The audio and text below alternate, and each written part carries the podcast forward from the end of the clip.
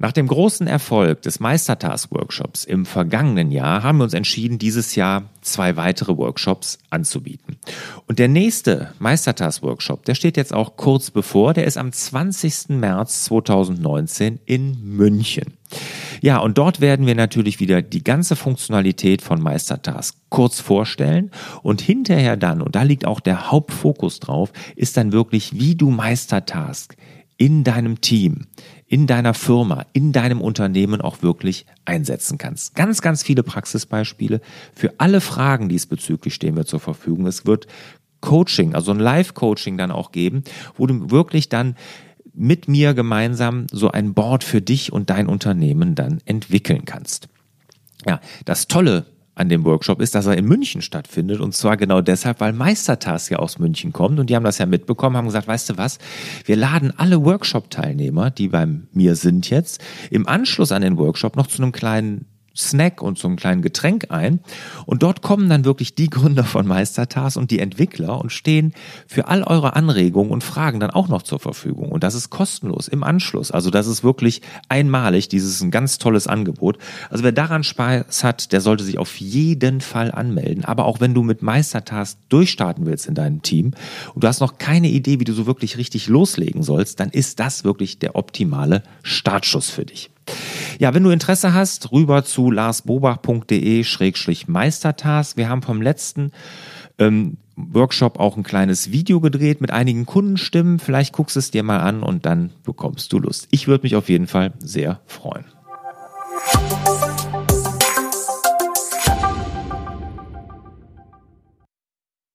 Herzlich willkommen zum Podcast Selbstmanagement Digital. Wir geben Orientierung im digitalen Dschungel, sodass wieder mehr Zeit für die wirklich wichtigen Dinge im Leben bleibt. Mein Name ist Lars Bobach und ich sitze hier zusammen mit dem Alex Müller. Hallo Alex. Hallo Lars, grüß dich. Ja, schön, dass du da bist. Den Alexander Müller oder Alex Müller werden viele von euch oder einige von euch sicherlich kennen von Gedankentanken. Da ist er nämlich CEO und Inhaber, also geschäftsführender Gesellschafter. Nach eigenen Aussagen liebt er es, neue Geschäftsideen zu entwickeln, zu testen und daraus dann nachhaltige Unternehmen zu entwickeln, wie mit Gedankentanken, wo er ja sehr erfolgreich auf dem Weiterbildungsmarkt unterwegs ist. Aber sein absolutes Lieblingsthema ist die Digitalisierung und die damit verbundenen Chancen. Und er hat mir gerade im Vorgespräch erzählt, dass er gerade vor zwei Wochen auch wieder aus dem Silicon Valley zurück war. Und da bin ich natürlich mal ganz gespannt, was er da mitgebracht hat. Ja, was war das denn jetzt genau im Silicon Valley? Was war denn da der, der einschneidendste Eindruck, den du da gesammelt hast? Ja, das ist immer spannend. Ich bin, bin regelmäßig dort und ähm, das erste Mal vor fünf Jahren, das war damals total wirklich, hat, hat, hat meine Sicht auf die Welt ein Stück weit verändert, insbesondere natürlich auf die Dynamik, die die aktuell herrscht und vor allen Dingen in Zukunft herrschen wird. Für mich ist mal so echt das Spannende, was ist so gerade das Neue jetzt, was, was ich mitnehmen kann, weil da wird nicht jedes Jahr das, die Welt neu erfunden, das wäre natürlich, wäre, wäre eine falsche Erwartungshaltung, aber es sind schon immer ein paar spannende Eindrücke und ähm, dieses Jahr war einer der Erkenntnisse, das haben uns mehrere unabhängig voneinander gesagt, dass wir im falschen Land waren. Also wir fahren dahin, um an dem Hotspot zu sein, wo die Welt sich am schnellsten dreht, wo die größten Innovationen herkommen. Und mehrere unabhängig haben uns gesagt, Leute, schaut mal, was gerade in China abgeht. Zum Beispiel was künstliche Intelligenz angeht. Ich glaube, es war gerade sogar gestern oder vorgestern auf dem Titel vom Handelsblatt ähm, als Top-Thema. Also das ist einer der großen Themen. China gibt gerade Vollgas. Deswegen werden wir nächstes Jahr auch zwei Unternehmen, Unternehmerreisen nach China anbieten, um genau auf diese Entwicklung da zu reagieren. Das ist eine der mhm. Erkenntnisse. Wir waren im falschen Land. Okay, das ist ja, ist ja interessant. Was ich mich immer frage, ich höre da viel von, dass Unternehmen so in, äh, in Silicon Valley reisen und dann, wie, wie stelle ich mir sowas denn vor? Dann fahre ich da durch die Straßen, sehe da Industriebauten, die sind ja auch jetzt nicht besonders schön. Die, ich habe mal ein paar Fotos gesehen, die sehen ja eine aus wie die andere, jetzt außer von Apple natürlich. Ja. Ähm, wie, wie kommt ihr denn da in Informationen? Wie läuft denn sowas ab, so eine Unternehmerreise? Also wir sind sieben Tage unterwegs, haben in Las Vegas begonnen, haben dann ähm, erstmal uns die verrückte Stadt Las Vegas angeschaut und uns Zappos angeguckt. Das ist, ähm, ist ja der amerikanische, ähm, das, das ist das Vorbild von Zalando gewesen. Das heißt, ein mhm. Versandhändler, der inzwischen von Amazon gekauft wurde, die sich auszeichnen durch eine echt verrückte Kultur. Da bekommt man einfach Eindrücke, was ist, wenn man eine Kultur hat, beziehungsweise eine intensive, verrückte Kultur hat und die wirklich auslebt. Das kriegt man da zu sehen. Ähm, einfach unglaublich spannend, mal zu sehen, wie verrückt das sein kann. Und dann sind wir ins Valley weitergereist, San Francisco und das Silicon Valley selbst. Und da besuchen wir dann innerhalb von fünf, sechs Tagen, besuchen wir zehn unterschiedliche Firmen in etwa, äh, machen eigene Veranstaltungen, wo wir Referenten einladen. Das sind dann deutsche Journalisten, die seit 20 Jahren dort leben, wie von der Wirtschaftswoche oder ein Zukunftsforscher zum Thema autonomes Fahren, der dann äh, seit, seit knapp 20 Jahren im Valley lebt und gerade ein Buch über autonomes Fahren geschrieben hat und uns Einblicke gibt, wie weit das autonome Fahren dort hinten ist, wo man teilweise erschrocken ist. Ähm, also man bekommt einfach Einblicke, die man jetzt nicht bekommt, wenn man als Tourist drüber fährt und einfach nur sich die Straßenzüge anguckt. Man kommt, man guckt hinter die Fassaden der Unternehmen und bekommt Einblicke. Okay, also da ist schon organisiert, dass er dann auch in die Unternehmen reinkommt. Ne? Absolut. Und das ja, ist sehr ja. bunt. Also wie ich von Großkonzernen, keine Ahnung, ob wir bei Google sind oder wir gucken uns Stanford an, ähm, aber auch kleine Startups, die man, von denen man in Deutschland nie was gehört hat, äh, wo man aber merkt, dass die gerade an spannenden Themen da sind, die uns auch in Zukunft irgendwann bewegen. Also wir haben dann ein Big Data Unternehmen äh, besucht, die haben 50 Mitarbeiter.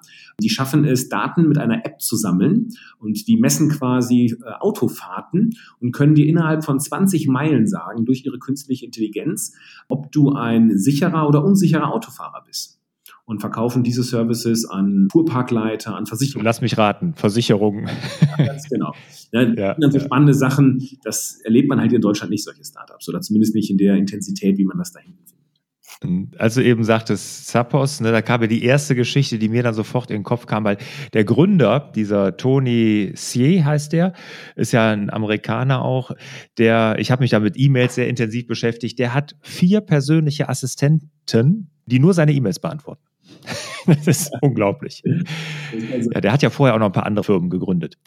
Jetzt würde mich aber mal interessieren, wie bist du denn überhaupt so dazu gekommen, dass dich Digitalisierung und dieser Speed, der da herrscht, so, so fasziniert und interessiert? Ich habe halt, ich bin jetzt 33, habe meine erste Vollselbstständigkeit mit 20 Jahren begonnen. Ich habe in den letzten 13 Jahren ja, relativ viele Firmen gegründet, manchmal erfolgreich, häufig auch unerfolgreich. Und da wurden auch immer die wurden immer technologischer, die Firmen, beziehungsweise immer digitaler, immer einen sehr hohen Marketing, Online-Marketing-Anteil gehabt. Das heißt, digitale Themen haben mich, haben mich schon immer interessiert und auch immer mehr interessiert. Und ähm, ja, irgendwann habe ich dann tatsächlich den Sprung gewagt und habe ich einfach mal in den Flieger gesetzt und habe so eine Reise mitgemacht ins Valley und habe mich dann geärgert, dass ich das erst vor fünf Jahren gemacht habe, weil den Eindruck, den man da bekommt, den Spirit, der da herrscht, die Unternehmenskulturen, ähm, auch das Verständnis, was Digitalisierung wirklich uns jetzt schon beherrscht, aber vor allen Dingen auch, dass die letzten zehn Jahre langweilig waren zu den nächsten zehn Jahren, die kommen werden. Das heißt, wir glauben ja immer, dass Innovation linear verläuft, dass es max, also wir glauben ja fast sogar, dass es nicht so verrückt sein kann die nächsten zehn Jahre wie die letzten zehn Jahre. Wenn man sich aber intensiver mit all diesen Themen beschäftigt und vor, vor Ort bekommt man das wirklich vor Augen gehalten, ähm, war das bisher halt echt nur der Anfang. Und dann das mal spürt, wenn man diesen Spirit spürt, wenn man so ein bisschen mal so Prognosen wagt, wie sich was dann die nächsten zwei, drei, vier Jahre auf uns vorkommt, dann kann man einfach als Unternehmer, der seinen Job ein bisschen ernst nimmt, ähm, dieses Thema nicht mehr, nicht mehr wegwischen. Gut, das ist klar. Aber jetzt stehen wir nach deinen Aussagen ja erst am Anfang ne, der, der digitalen Revolution oder Digitalisierung oder wie man das auch immer nennen will. Ähm, die Frage ist ja jetzt, wo das Ganze hinführt. Wenn du jetzt sagst Silicon Valley, das ist eigentlich der falsche Ort. Heute muss man nach China reisen. Ich habe mal, ich kann jetzt nicht mehr sagen, wo genau ich das gelesen habe, aber ich habe nur gelesen, genau, dass wenn es in Deutschland schwierig ist, an Geld zu kommen, im Silicon Valley ist es leichter und in China, da werden Summen bewegt, da im Venture Capital Bereich, Milliarden. Und ich habe da nur diese Story von diesem O-Bike gelesen äh, was ja innerhalb von drei Jahren da zu einem Milliardenunternehmen aufgebaut wurde. Mhm. Ein, ein Wahnsinn. Ne? Das, das kann man hier in Deutschland, glaube ich, gar nicht mehr fassen. Ja, ich muss sagen, China ist tatsächlich bei mir neu auf dem, auf dem Radar. Ähm, dass wir China nicht unterschätzen dürfen und so weiter, ist ja völlig klar. Und dass die in allen Bereichen, dass die auch im Ingenieurbereichswesen unglaublich investieren, Know-how weltweit einkaufen. Das ist ja alles kein neuer Schuh. Dass die aber tatsächlich auch im Start-up-Bereich und wirklich im, im Hochtechnologiebereich oder eher sogar im Bereich künstliche Intelligenz, Robotik etc. sogar den, den, dem Silicon Valley inzwischen zumindest mal einigermaßen Paroli bieten können. Ähm, das ist für mich tatsächlich neu und ich glaube, das müssen wir uns ernsthaft anschauen. Damit dürfen wir uns beschäftigen, weil da natürlich eine Kraft entsteht. Und ich finde auch ganz interessant, warum das so ist, weil du fragtest gerade, in welche Richtung geht das denn überhaupt? Was hat diese Digitalisierung für uns für, für, für Auswirkungen? Und in China sieht man das ganz schön. China hat diesen Boost gerade, weil der Markt in China Innovation viel, viel schneller annimmt. Das heißt beispielsweise, der Endkonsument ist viel, viel offener für Innovation. Mobile Payment, ja, in China bezahlt man auf dem Markt standardmäßig mit dem Smartphone. Ja, mhm. Bargeld verschwindet da in weiten Teilen des Landes schon. Ähm, das ist in Deutschland unvorstellbar. Wenn man, ich frage in meinen Vorträgen regelmäßig, wer von euch hat schon mal einmal in seinem Leben im Einzelhandel mit dem Handy bezahlt? Und da gehen meistens zwei, drei Prozent der Arme hoch. Mhm. Ich kann mich da einreihen bei den 97 Prozent. Auch ich habe im Einzelhandel noch nie mit dem Handy bezahlt. Mhm. Mal, wie weit wir heute, man kann nach Kenia gucken. Da haben 90 Prozent der Einwohner auch schon mit dem Mobiltelefon bezahlt. Da sieht man einfach, die hängen nicht nur technologisch oder auch in, in, im Bereich Startups und Venture Capital hinterher, sondern auch in ganz banalen ähm, End-User-Fragen. Das ist natürlich nicht förderlich für ein Ökosystem. Mhm. Hängt das so am deutschen Mindset oder woran liegt das? Ja, das ist, das ist das Mindset erst einmal und uns geht's gut. Also wir beschweren uns sogar, also im, im Allgemeinen herrscht ja die, die Meinung, als wenn es gerade in Deutschland nicht so gut geht, aber das ist ja, sag ich mal, eine subjektive Wahrnehmung, keine objektive. Und es ja. geht, sag ich mal, in wirtschaftlichen Zahlen zumindest so gut wie noch nie. Ähm, jetzt will ich gar nicht den Weltvergleich mit asiatischen und Drittweltländern anstellen. Ich glaube, den Vergleich dürfen wir hier gar nicht machen oder mhm. Fragen in Frage zu stellen. Das heißt, uns geht's einfach gut. Ich glaube, ein Stück weit auch zu gut. Wir ruhen uns auf dem Erfolg der letzten Jahrzehnte oder des letzten, der letzten 70, 70 Jahre ein Stück weit aus. Und ich könnte mir vorstellen, dass uns das irgendwann zum Verhängnis wird. Ne? Und, mhm. äh, wir sehen halt viele Gefahren in der Digitalisierung. Wir fangen an, Datenschutzgesetze einzuziehen, ähm, die am eigentlichen Ziel aus meiner Sicht sogar äh, massiv vorbei, ähm, vorbeisteuern. Wir sind nicht bereit, sage ich mal, vom Staat aus wirklich massiv in Digitalisierung zu investieren. Als Endnutzer haben wir auch eher, sage ich mal, eine, eine Abneigung über wirklich innovativen Dingen. Wenn man in Deutschland fragt, habt ihr Interesse, das Bargeld abzuschaffen, wo ich sofort für wäre, weil das einfach keinen Sinn macht, aus meiner Sicht unpraktisch ist und so weiter. Ähm, da herrscht, glaube ich, in der, in der Gesellschaft, in der breiten Masse überhaupt gar, kein, äh, gar keine Zustimmung. Hm. Das kann ich unterstreichen. Ich bin ja E-Autofahrer seit äh, mittlerweile drei Jahren, begeisterter. Und was ich da dann, äh, ich habe da auch mal ein Video zugemacht, auf meinem Blog was zugeschrieben, was da für Meinungen dann zurückkommen, das ist schon so ein bisschen feindlich dann. Ne? Und du hast es eben richtig gesagt, ich hatte das auf den Punkt gebracht, wir sehen die Digitalisierung eher als Gefahr und nicht die Chance. Und das ist doch sehr, sehr schade. Was siehst du denn jetzt? Ich meine, du hast ja einen sehr guten Überblick da. Ne?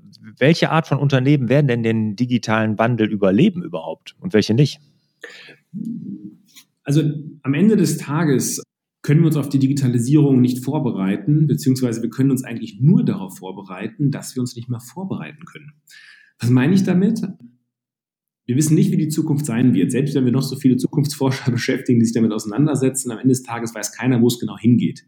Und mhm. wichtiger ist es einfach, dass wir immer flexibler werden, immer agiler werden, um uns halt in Entwicklungen, die definitiv kommen werden, wir wissen nur nicht, wo es hingeht, uns anpassen können. Das heißt, generell das Thema Geschwindigkeit wird halt enorm zunehmen und die, die Fähigkeit, die Geschwindigkeit mitzugehen. Das heißt, kurze Entscheidungswege, kurze Produktentwicklungszyklen, ähm, die Fähigkeit, sich als Organisation umzubauen, Ressourcen aufzubauen, sich, sich Wissen anzueignen, ähm, schnell Erfahrungen zu sammeln, schnell ähm, Dinge zu testen und so weiter. Überall geht es um Schnelligkeit, Schnelligkeit, Beweglichkeit, Agilität. Und das ist aus meiner Sicht die größte Fähigkeit, die ein Unternehmen in Zukunft haben muss, diese Agilität, Schnelligkeit hinzubekommen. Und dafür brauchen wir neue Strukturen, neue Organisationenformen, andere Skills als in der Vergangenheit, anderes Mindset und so weiter. Hm. Genau.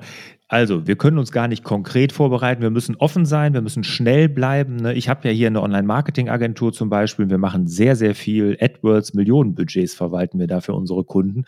Und da ist ja auch schon, da wird ja auch schon Abgesang drauf, dass das über KI alles automatisch geht. Das braucht man solche Agenturen gar nicht mehr wie unsere. Und da sage ich, ja, das kann natürlich sein. Was weiß ich, was in fünf, sechs Jahren ist. Vielleicht ist das dann so. Ne? Und dann müssen wir halt was Neues finden. Ne? Du hast recht, man kann sich nicht vorbereiten, man muss nur schnell, agil und offen sein für Neues da als Unternehmen. Da wäre ich auch an, an, an, deiner Stelle, und ich weiß, dass du das bist, äh, völlig tiefenentspannt, weil dafür werden neue Kompetenzen gebraucht in einem ähnlichen Feld. Und solange genau. diese Bewegung anführt und nicht bis zum letzten Minute am, am AdWords-Konto, am Verwaltungs-AdWords-Konto festhält, und seinen Kunden erzählt, nein, das ist noch nicht so gut, die KI, nimm Buch besser mich und man sich und den Kunden etwas vormacht, ja, dann gehört man halt nicht zu den Führenden, sondern dann wird man irgendwann wegrationalisiert und ist dann überrascht, dass sich plötzlich die Dinge so ändern oder man geht diese Entwicklung Stück für Stück mit. Und ähm, wenn man sich mit dem Thema Online-Marketing, mit dem Thema Marketing-Automation auseinandersetzt und da sozusagen am Puls der Zeit bleibt, bin ich ziemlich sicher, werden die Chancen weiter wachsen, genauso wie in der Vergangenheit gewachsen sind und nicht kleiner werden. Ja. Danke, dass du das so siehst. Ich bin da auch tiefenentspannt, weil ich freue mich da auch drauf, was sich da ergeben wird. Und da wird sich garantiert neue Chancen ergeben. Hast du absolut recht. Aber wie können wir denn jetzt in der Gesellschaft oder auch bei den Unternehmen so die Angst vor der Digitalisierung so ein bisschen nehmen? Ne? Weil die Angst schwingt ja immer mit dem Wort mit. Ja, also ähm, also meine, meine Art und Weise damit umzugehen ist, dass ich mich informiere. Ja, das habe ich gemacht, mhm. indem ich reise in, in so ein Valley und mir das anschaue, was passiert denn da eigentlich und mir vor Ort ein Bild mache. Ich beschäftige mich sehr viel mit Technologien. Ich habe angefangen, ich kann mich erinnern, da war ich, weiß nicht, vielleicht Mitte 20, da habe ich nicht diesen Zugang zu den neuesten Tools gehabt und habe irgendwann so einen kleinen Innovationsstau bei mir selbst gehabt. Ähm, und ich war in meiner Microsoft-Welt, ich habe mein Office benutzt und irgendwie hatte ich keinen Bock, neue Dinge zu lernen, bis ich dann irgendwann gemerkt habe, dass das so nicht weitergehen kann. Und äh, so diesen ersten Schritt da rauszumachen, der war da für mich, wie ich damals herausfordernd. Deswegen kann ich mich da gut reinversetzen, wenn man auch in dieser Situation steckt, in der ich da vielleicht vor acht Jahren drin steckte. Ich kann nur sagen, ich habe mich irgendwann auf den Hosenboden gesetzt und habe für mich erkannt, es führt kein Weg dran vorbei das einfach für mich sozusagen akzeptiert und habe angefangen, einfach mit spielerische neue Tools reinzuarbeiten.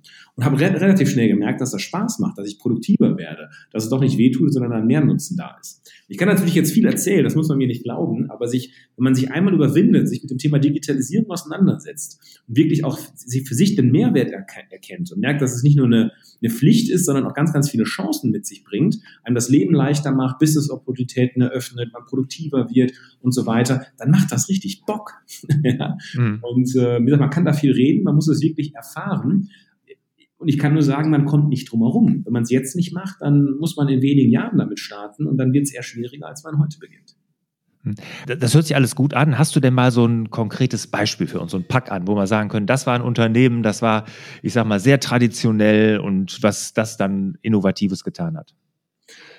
Ich habe das jetzt sogar tatsächlich auf ein Individuum bezogen, ne? auf jeden Einzelnen, weil ich glaube, am Ende des Tages kommt es auch innerhalb so einer Firma, einer Organisation auf jeden Einzelnen an. Das kann nicht nur von oben kommen, das kann nicht nur von einzelnen Leuten kommen, sondern ich glaube, dass das Thema Digitalisierung, das ist eigentlich der Schlüssel, ähm, dass jeder für sich versteht oder Organisation es jedem einzelnen Mitarbeiter sozusagen ähm, auf, an den Punkt bringt, dass er mitmacht, aktiv mitmacht, mit Freude mitmacht, ähm, auch wenn da noch ein Restangst ist und auch eine Unsicherheit ist, äh, wie das denn alles werden soll als Organisation, ich, ich kann Gedankentanken als Beispiel nehmen. Ne? Also wenn ich mich an ja, vier Jahre zurück erinnere, ähm, wir haben Trainings angeboten, wir haben Events organisiert, wir haben viele Speakings gemacht.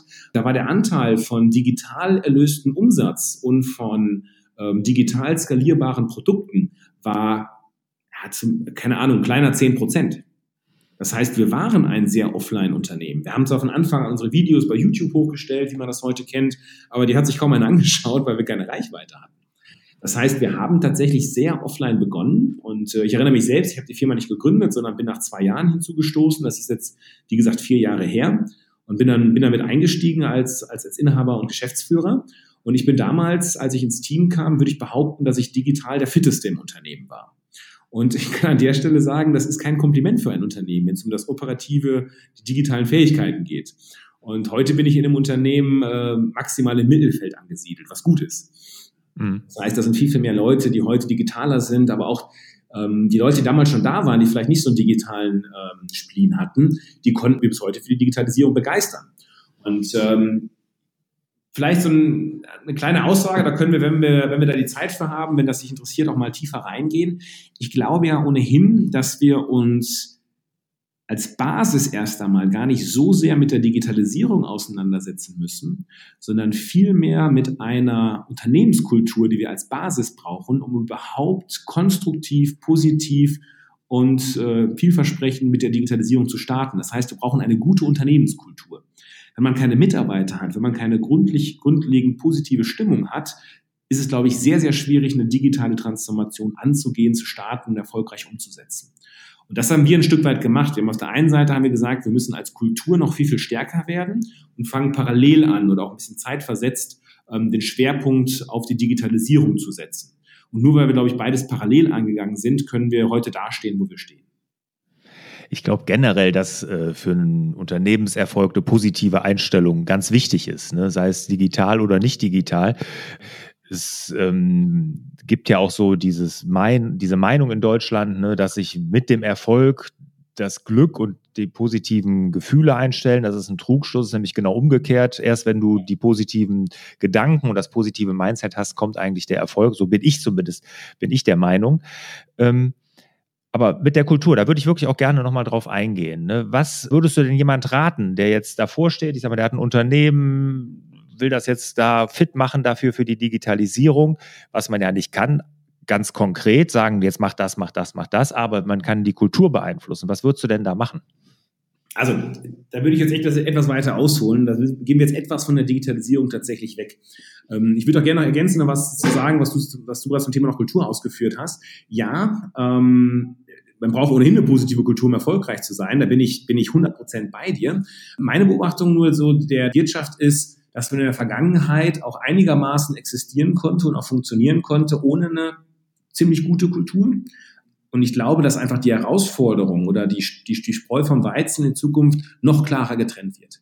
Das heißt, ich glaube, es werden nur die Unternehmen wirklich ähm, überleben, die wirklich einen starken Fokus auf die Digitalisierung setzen, die diesen Wandel, der definitiv kommen wird, für jedes Unternehmen früher oder später, dass, dass man das nur bestehen kann, wenn man auf Digitalisierung setzt. Und gleichermaßen, glaube ich, kann man nur wirklich eine richtige digitale Transformation äh, durchlaufen, wenn man wirklich auch die Substanz in der Firma hat. Und die Substanz ist für mich wirklich der identifizierte Mitarbeiter, der Bock hat, der Bock hat auf Veränderung, der anpackt, weil er doch erfahrungsgemäß Digitalisierung on top oben drauf kommt. Das heißt, ich habe irgendwie ein Tagesgeschäft, ich habe ein bestehendes Produktportfolio, ich habe, ja, es, es ist ja alles schon da und die Leute sind ausgelastet, vielleicht sogar überlastet. Und jetzt kommt Digitalisierung obendrauf, jetzt kommen Veränderungen obendrauf. Und ich glaube, dass das gerade viele Firmen überlastet, vielleicht sogar die daran zerbrechen oder deswegen Digitalisierung halbherzig passiert oder es in irgendwelche politischen Grabenkämpfe ausartet und nicht wirklich positiv konstruktiv an der eigentlichen Sache gearbeitet wird. Und wenn das nicht stattfindet, wird es einfach schwierig. Was braucht es denn, um eine positive Kultur zu schaffen? Und dafür, glaube ich, müssen sich die Unternehmen viel, viel damit beschäftigen, wieder eine Sinnhaftigkeit in die Firmen reinzubringen. Das heißt, sich damit zu beschäftigen, warum gibt es die Firma denn überhaupt? Was ist der Unternehmenszweck? Wenn man das mal Unternehmer oder auch deren Mitarbeiter fragt, bekommt man doch erstaunliche Antworten und häufig sehr unterschiedliche Antworten aus einer Firma. Und ich glaube, das ist erstmal die Basis. Man braucht einen Unternehmenszweck, wo eine Sinnhaftigkeit drinsteckt, wo ein Mitarbeiter sich auch mit identifizieren kann. Nicht umsonst sind 85 Prozent der deutschen Mitarbeiter laut Gallup wenig bis gar nicht identifiziert mit ihrem Unternehmen, weil sie, glaube ich, ja, den Bezug zum Unternehmen ein Stück weit emotional verloren haben oder nie hatten.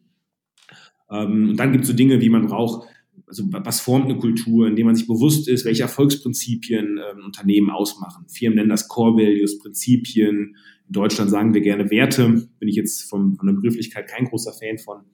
Und ähm, ich glaube, das ist halt sehr wichtig, eine starke Unternehmenskultur zu haben mit wichtigen Prinzipien, mit Leitplanken, wo jeder weiß, worauf kommt es denn eigentlich im Unternehmen an. Darauf aufbauend dann eine klare Strategie zu haben, ähm, die diese Stärken dieser Prinzipien, die man hat, nutzt und gleichzeitig auf diesen großen Unternehmenszweck sozusagen einzahlt. Und das dann möglichst messbar macht, jeden Mitarbeiter sozusagen in diesen Prozess ein, einbindet. Ich glaube, das, das war jetzt mal in Kurzform dargestellt.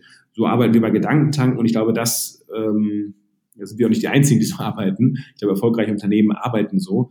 Und das ist, glaube ich, eine gute, gute Basis, um eine Kultur zu schaffen. Und darauf aufbauen dann, wenn man diese Strategie hat oder viele digitale Aspekte sind, dann fällt die halt auf einen fruchtbaren Boden. Hm. Also, unterm Strich zur Digitalisierung, wenn man sich darauf vorbereiten will, eine positive Kultur schaffen, auf alles Unvorbereitete vorbereitet sein sozusagen, ja, also wenn ich das mal so zusammenfassen darf. Aber jetzt habe ich ja mit meiner Agentur auch viel mit Unternehmen zu tun, da sagen wir denen zum Beispiel ganz profane Dinge. Ihr müsst mal so eine Online-Terminvereinbarung machen, im Handwerksbetrieb. Ja.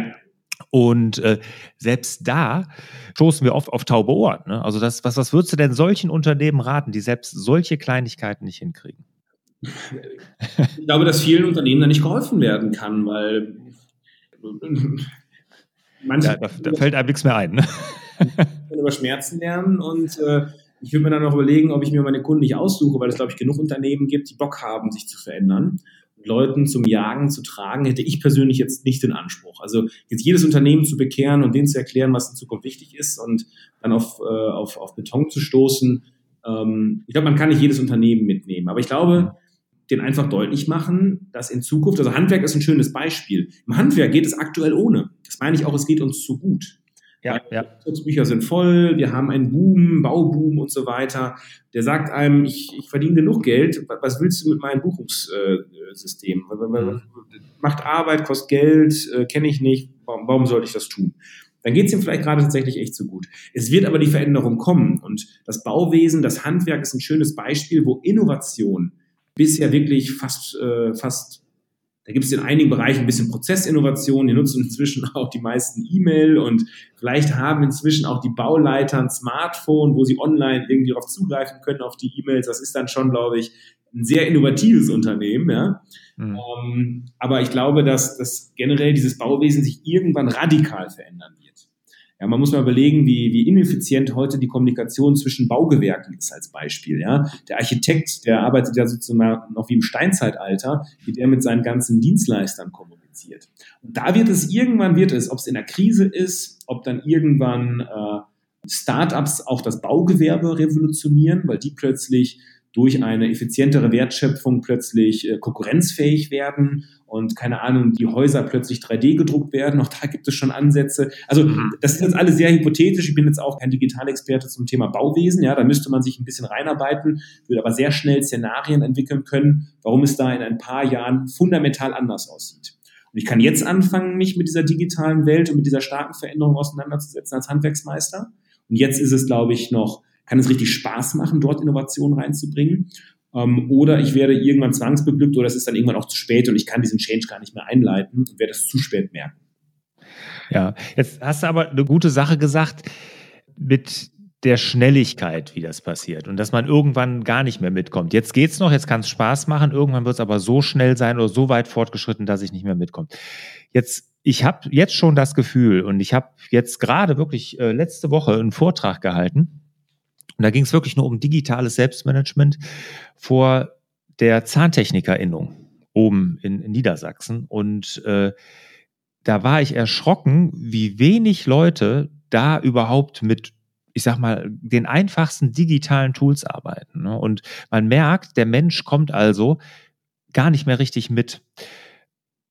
Welche Verantwortung haben denn Unternehmen hier? Also da, da werden doch ganz, ganz viele auf der Strecke bleiben. Absolut. Ich habe einen Vortrag gehalten bei, auch in, in, Norddeutschland, nicht bei den Zahntechnikern, sondern bei den Zahn, ähm, Zahnhandel. Irgendwie sowas. Also gleiche Branche, uninnovativ, wo man nur hinschaut. Völlig altes Weltbild. Äh, die haben gar nicht verstanden, wo es hingeht. Ähm, die Webseite des Verbandes ähm, war von, ich weiß nicht, gefühlt 1988. Unglaublich. Also, dass es sowas überhaupt noch gibt, da bin ich dann selbst auch immer erstaunt. Ähm, ich glaube, da werden viele auf der Strecke bleiben. Und das ist auch wieder ein Bereich Zahntechnik, ähnlich wie Handwerk. Da war der Bedarf bisher nicht da. In der Vergangenheit war dieser Riesenmehrwert durch Digitalisierung auch, glaube ich, noch nicht wirklich monetarisierbar. Das heißt, da muss man auch ein gewisses Verständnis erst einmal haben. Aber es hat sich einfach gewandelt. Jetzt ist der Zeitpunkt, wo man mitmachen muss. In der Vergangenheit hätte man mitmachen können. Jetzt muss man mitmachen. In Zukunft stellt sich die Frage gar nicht mehr. Dann, wenn man da nicht mitgemacht hat, ist man weg. Das ist, das ist meine feste Überzeugung. Und Zahntechnik ist so ein schönes Beispiel. Da wurde einfach sehr viel Geld verdient, da wird immer noch sehr viel Geld verdient, aber irgendwann wird es so einen Tipping Point geben. Mhm. Der Tipping Point, also Banken ist da so ein Beispiel, die sind gerade mittendrin. Wenn man mit Bankvorständen spricht oder auch Versicherungen, ähm, unter vorgehaltener Hand natürlich nur, in der Presse äußern die sich etwas, äh, etwas gewählter, die wissen nicht, was deren Daseinsberechtigung in, in, in wenigen Jahren ist. Ich spreche mhm. von großen deutschen Raiffeisenbanken, Sparkassen, wo die Vorstände das unter vorgehaltener Hand sagen. Das hätten die vor fünf Jahren, hätten die, die gleichen Personen das auch nicht für möglich gehalten, weil das einfach eine recht uninnovative Branche war und der Druck war auch von außen nicht da. Inzwischen ist der da, weil diese Wertschöpfung, die eine Bank hatte, wo man viele Menschen für brauchte, wo man Banklizenzen für brauchte, wo man durch Regulierung sozusagen auch einen gewissen Schutz hatte. Startups hatten fast keine Möglichkeiten, dort innovative Produkte zu lancieren. Das hat sich gewandelt durch die Digitalisierung, durch die auch durch die Geldsummen, die heute in Startups stecken, aber auch durch die Möglichkeiten, was kleine Teams heute ermöglichen können, was vor fünf oder zehn Jahren nicht möglich war. Und plötzlich gibt es Wettbewerber, die Bankenversicherungen wirklich in Scharen die Kunden wegnehmen, mhm. Daseinsberechtigung in Frage stellen. Jetzt genau die Frage, das, das ist mir klar. Jetzt aber, welche Verantwortung haben denn dann Unternehmen jetzt? Weil da werden ja viele nicht mitkommen. Was, was machen wir denn mit diesen Menschen? Also jetzt machen wir natürlich das ganz große, also erstmal der Unternehmer hat Verantwortung, sich der Digitalisierung zu widmen und verdammt nochmal seine Zeit und sein Geld da rein zu investieren. Ja? Mhm. Das heißt, äh, auch ganz mal, mal ganz, was kann man ganz konkret machen, wenn man jetzt nicht in Silicon Valley fliegen kann oder möchte? Es gibt Bücher zu dem Thema. Christoph Käse empfehle ich immer gerne. Tolle super, Bücher, super Bücher, ja. Toll zu lesen. wenn man das gelesen hat und dann sagt, mich interessiert das Thema nicht, für mich ist das nichts, dann hat man irgendwie den Gong nicht gehört. Hm. Ähm, da gibt es andere tolle Bücher über Silicon Valley, generell über Start-up-Kulturen. Und es geht jetzt nicht darum, dass ich jeden animieren möchte, ein Start-up zu gründen. Es, da, es geht darum, diesen Mindset zu verstehen, zu verstehen, wie funktionieren heute innovative, agile Unternehmen, wo Innovation stattfindet. Äh, weil da, das kann man adaptieren. Und irgendwann müssen wir ich glaube, die, die, die Firmen der Zukunft ticken wie heutige Startups in vielerlei Hinsicht. Nicht in jederlei Hinsicht, aber in vielerlei Hinsicht. Das heißt, man kann sich da ganz viel abgucken und sich in die in deren Sichtweise einfach reinlesen. Ähm, das kann ich einfach ganz konkret empfehlen. Ähm, aber der Käse, der sagt ja auch, genau das sagt er ja, dass, ich weiß jetzt nicht mehr genau die Zahl, 10, 15 Prozent der Menschen, da gibt es irgendeine Studie, äh, sind fähig, irgendwie ihr Schicksal mehr oder minder in die eigenen Hände zu nehmen. Und die sagen, ich bin selbst dafür verantwortlich, was mit meinem Leben passiert. Viele, und das muss ja gar nicht schlechter sein, aber die sind halt nicht so. Ne? Die folgen eher dem Mainstream oder was weiß ich jetzt, da muss man ja nur Braunkohletagebau, da gibt es Leute, die demonstrieren dafür, gerade hier in NRW, gerade zur Zeit. Ne? Und ja. da fragt man sich auch, das sind ja auch so ein bisschen ewig gestrige. Ne? Was, die, die Leute, die, die können das gar nicht. Ja, jetzt mal unabhängig davon, Thema Selbstverantwortung. Ich glaube tatsächlich, dass ähm, wir die gesellschaftliche Herausforderung haben, wir werden in Zukunft weniger Arbeitskraft brauchen. Also man kann das jetzt auch noch da wieder, ne? man kann es jetzt total schrecklich finden. Die Mitarbeiter werden nicht mehr gebraucht, es wird Massenentlastungen Entlastungen geben. Das ist ja alles total dramatisch und schlimm. So, und jetzt kann man aber eine andere Sichtweise haben. Wir haben in der gesamten Menschheitsgeschichte ist die nötige Arbeitskraft immer weiter gesunken. Ja, wenn ich früher ein Leben führen wollte, musste ich 16 Stunden am Tag jagen gehen, Bären sammeln gehen, meine Höhle bewachen, mein, mein keine Ahnung, Dach immer wieder aufbauen, weil es vom Wind wegflog, keine Ahnung, was ich den ganzen Tag gemacht habe. Ich musste aber richtig schaffen, um irgendwie mich und meine Familie durchzubringen. Heute kann ich das in einer 37,5 Stunden Woche hinbekommen. Und da kriegt mache ich meinen Rücken heute in den meisten Jobs nicht mehr kaputt. Wenn ich äh, mal zwei Jahre arbeitslos bin, dann bekomme ich auch noch eine noch eine entsprechende Absicherung. Das heißt, wir mussten, können, und ich arbeite erst, nachdem ich mein Studium fertig habe und BAföG bekommen habe, Mitte 20 und in Frührente gehe ich mit 62 und so weiter und so fort. Ähm, das heißt, wir haben schon immer weniger arbeiten müssen. Ähm, weil einfach die Wertschöpfung immer größer wird, weil der Automatisierungsgrad immer größer wird. Und das wird in Zukunft exponentiell zunehmen. Das heißt, wir werden nicht mehr alle Arbeitskräfte brauchen. Und das kann man jetzt aber total positiv sehen, dass man nicht nur weniger Stunden arbeiten muss, sondern dass ich im Arbeitsleben gar nicht mehr gebraucht bin und der Mensch sich wieder auf das fokussieren kann, wo er richtig Bock drauf hat wo wirklich menschliche Begegnung stattfindet. Wir haben ganz viele Kapazitäten frei, die sich um Kinder und eine alternde Bevölkerung auseinandersetzen können. Weil die Roboter meinetwegen sich um die Pflege der, der Älteren kümmern, meinetwegen, keine Ahnung, das Bringen von Essen, das Kochen von Essen etc. Aber den menschlichen Kontakt zu älter werdenden Menschen, zu Senioren, zu, zu Leuten mit äh, Senioren, die sozusagen am, am Ende ihres Lebens sind, ähm, da ist wieder wirklich das Kapazität und Zeit für da, wo heute in der Pflege beispielsweise ein Riesenmangel herrscht. Mhm. Das heißt, wir können das auch total positiv sehen, dass wir uns um die Dinge des Lebens kümmern können, wo der Mensch eigentlich richtig Bock drauf hat, wo Begegnungen stattfinden, wo die Leute aufgehen, sich selbst verwirklichen.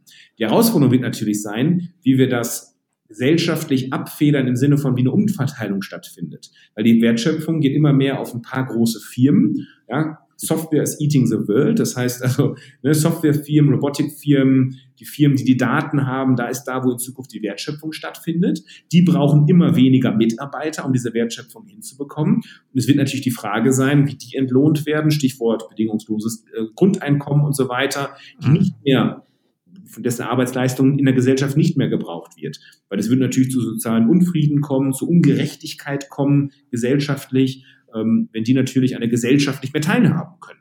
Und diese Lösung, die haben wir sicherlich noch nicht. Wir haben jetzt schon soziale Spannungen ein Stück weit, obwohl es uns theoretisch gut geht. Ähm, das wird in, die Herausforderung wird sicherlich in Zukunft enorm zunehmen. Ja, ich finde find schön, dass wie positiv du das darstellst, weil so sehe ich das nämlich auch. Und ich glaube auch, dass der Mensch, ich glaube einfach an die Menschheit, dass wir auch dieses die, diese Revolution, die da auf uns zurollt oder in der wir mitten schon drin sind, dass wir auch die meistern werden. Ne? Und, Absolut. Äh, du, du, Technologie, da gibt es auch, da werden wir nicht die Zeit haben, heute drüber zu sprechen, aber es gibt für jedes Problem, was es auf der Erde gibt, gibt es schon Technologien oder zumindest ist es absehbar, dass es sie geben wird, die jedes Problem lösen kann. Wir müssen uns als Menschen nur sozusagen zusammenraufen äh, und uns nicht gegenseitig die Schädel einhauen und uns äh, Bomben äh, unter den Hintern oder aufs Dach werfen. Das ist eigentlich unser einziges Problem, in Anführungsstrichen, was es in Zukunft noch geben wird. Ja, ja. Und es gibt sogar eine Studie, die ist gar nicht so alt, ich glaube, die habe ich vom Dreivierteljahr oder so gelesen von der UN, dass die Digitalisierung bis heute zum Beispiel noch keinen Job gekostet hat. Ne? Also dass, dass die Jobs, die da entstehen durch den digitalen Wandel, das wieder wettmachen zurzeit, was äh, da an Jobs dann das kosten wird. Aber selbst hier Bill Gates macht sich darüber Gedanken. Der hat ja auch gesagt, wir müssen Roboter besteuern und und und. Also da wird wird sicherlich einiges auf uns zukommen. Aber wie gesagt, ich glaube an die Menschheit und du ja auch, dass wir ja. auch das regeln, geregelt kriegen. Dass es aktuell diese Studien gibt zur aktuellen Zeit oder zur Vergangenheit. Mir ist aber keine äh, Studie oder kein Experte bekannt, der das in die Zukunft fortführt, sondern da ist die Meinung relativ einhellig, dass das aber abnehmen wird sozusagen. Ja, ja, klar. Okay, machen wir mal einen Schluss über die Digitalisierung. Da können wir sicherlich noch Stunden drüber sprechen. Wir sind ja jetzt auch sogar mit in die Verantwortung gegangen und und und. Also auch das ist ein super, super spannendes Thema, was da Unternehmer für eine Verantwortung haben und wie man sein Unternehmen aufstellen sollte, um da überhaupt gewappnet zu sein. Bis hierhin erstmal vielen Dank, Alex. Kommen wir jetzt mal zu den Schlussfragen. Welcher ist denn dein wichtigster Produktivitätstipp? Kannst du es etwas eingrenzen? Ja, Effizienztipp. Wann arbeitet oder wie arbeitest du effizient?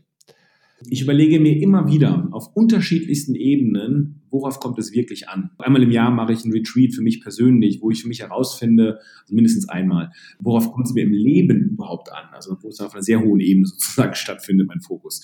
Ähm, mhm im strategischen Bereich fürs Unternehmen mache ich es einmal im Jahr, mehr, mehrfach im Jahr. ich überlege, worauf kommt es gerade wirklich an? Auf Quartalsebene, für jede Abteilung, für jeden Mitarbeiter machen wir uns Gedanken. Worauf kommt es wirklich an? Was sind die vier bis sechs Punkte dieses Quartal, was für die Unternehmung? Also sich immer wieder aus dem Alltag rausziehen und zu überlegen, für alle Bereiche, für unterschiedlichste Zeitzyklen, worauf kommt es wirklich an? Das ist ja echt super interessant. Ich habe ja auch deinen Partner, den äh, Stefan Friedrich, hier interviewt.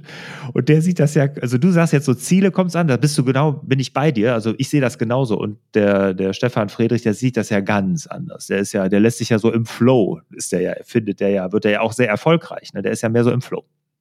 Ich kann dir tatsächlich nicht sagen, was er dazu gesagt hat, äh, aber wir haben tatsächlich eine klare Aufgabenteilung. Ich äh, führe die Unternehmung genau mit dieser Herangehensweise und das auch zu seiner Zufriedenheit. Mhm. Und ähm, er ist ja tatsächlich der, der Selbstständige, der auf den Bühnen dieser Welt zu Hause ist, der sehr stark inhaltlich arbeitet, ähm, der tatsächlich auch ja, wahrscheinlich auch eine andere persönliche Arbeitsweise für sich gefunden hat. Das stimmt. Ja, genau.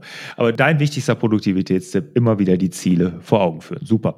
Was machst du denn jetzt als Unternehmer, um abzuschalten? Er hat Prioritäten genannt. Ähm, ich weiß auch, was er mit Zielen meint und warum man nicht auf Ziele steht, aber es ist so eine Mischung. Ne? Es ist nicht unbedingt ein klares Ziel, sondern vielmehr eine Priorität. Wo möchte ich meinen Fokus drauf legen? Das kann dann mit einem Ziel verknüpft sein. Was jetzt nicht heißt, dass man dem Ziel hinterher hecheln muss, aber sich, also, was ist das Wesentliche? Worauf kommt es wesentlich an? Das muss nicht unbedingt ein Ziel sein. Okay. Was machst du denn jetzt als Unternehmer, um abzuschalten? Das ist tatsächlich, vielleicht hat da noch jemand einen Tipp für mich. Nein, also ich habe eine Familie, da gelingt es mir zumindest die meiste Zeit sehr gut abzuschalten.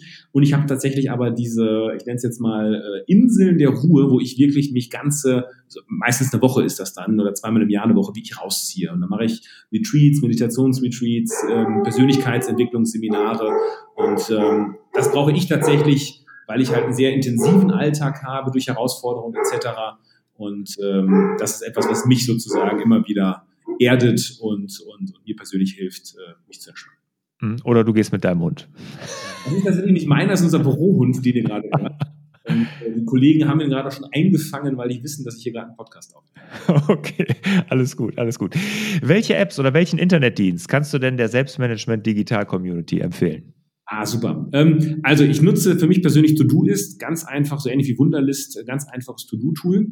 Mhm. Wir haben gerade im Unternehmen, das heißt, wer eine Organisation hat von, ich sage jetzt mal, ab drei Mitarbeitern, fünf Mitarbeitern, geschweige denn noch mehr Mitarbeiter, haben wir gerade das Tool 15.5, also 15 als Zahl und 5 ausgeschrieben, eingeführt.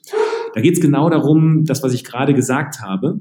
Ähm, und zwar dass jeder Mitarbeiter für sich trackt, was sind seine wichtigsten Themen, die werden einmal festgelegt und darüber kann man dann wunderbare Reporting-Strukturen immer innerhalb eines Unternehmens abbilden, dass jeder Mitarbeiter wirklich auf seine Tools, äh, auf seine Prioritäten fokussiert arbeitet, man im Team immer wieder drüber sprechen kann.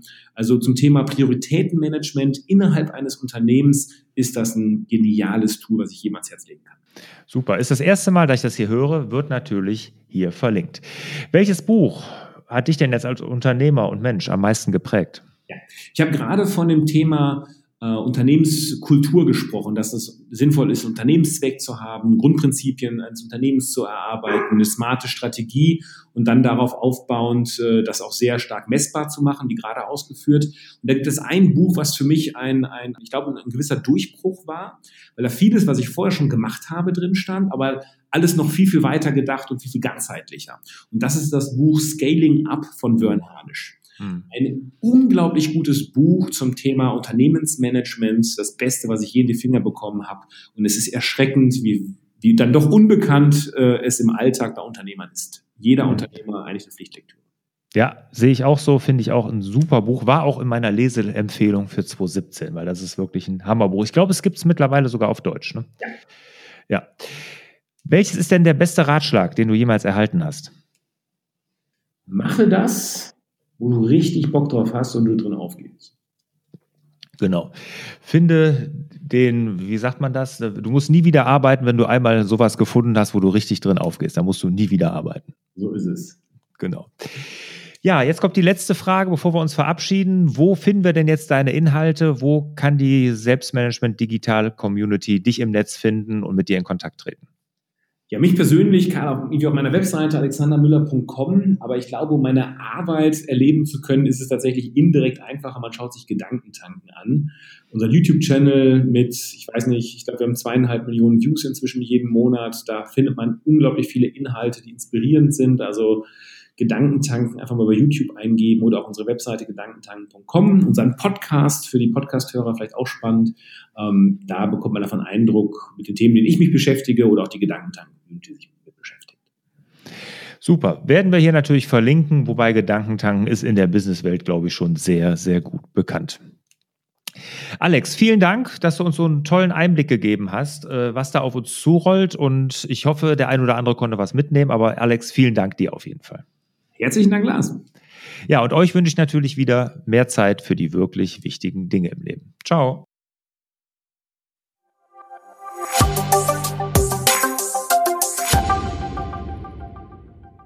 Zum Abschluss noch ein kurzer Hinweis auf meine MDD-Workshops, also die Mach dein Ding-Workshops.